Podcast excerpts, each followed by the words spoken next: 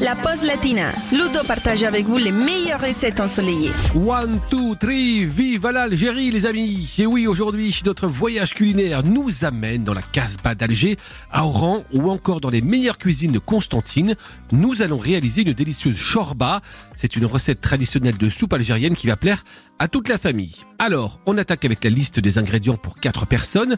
Il nous faut 200 g d'épaule d'agneau désossée, 300 g de collier d'agneau, 80 g de haricots blancs qu'on fait tremper la veille, 80 g de pois chiches trempés la veille également, un oignon et demi, 3 tomates, 2 courgettes, environ 75 centilitres d'eau, 70 g de vermicelle ou n'importe quelle autre petite pâte qui feront l'affaire, 4 cuillères à soupe d'huile d'olive, environ 75 g de bouquet de coriandre fraîche, du paprika, du sel et du poivre. Et on commence la préparation. Première étape, vous allez couper la viande en gros morceaux, puis émincer l'oignon.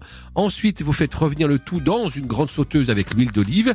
Et après avoir bien lavé à l'eau claire les haricots et les pois chiches, vous les ajoutez dans la sauteuse. Puis, vous allez éplucher les courgettes et les couper assez finement, les tomates également. Vous ajoutez ces légumes dans la sauteuse avec les épices, vous mélangez bien et vous laissez mijoter pendant environ 5 minutes. Maintenant, vous pouvez ciseler la coriandre et la déposer elle aussi dans la sauteuse.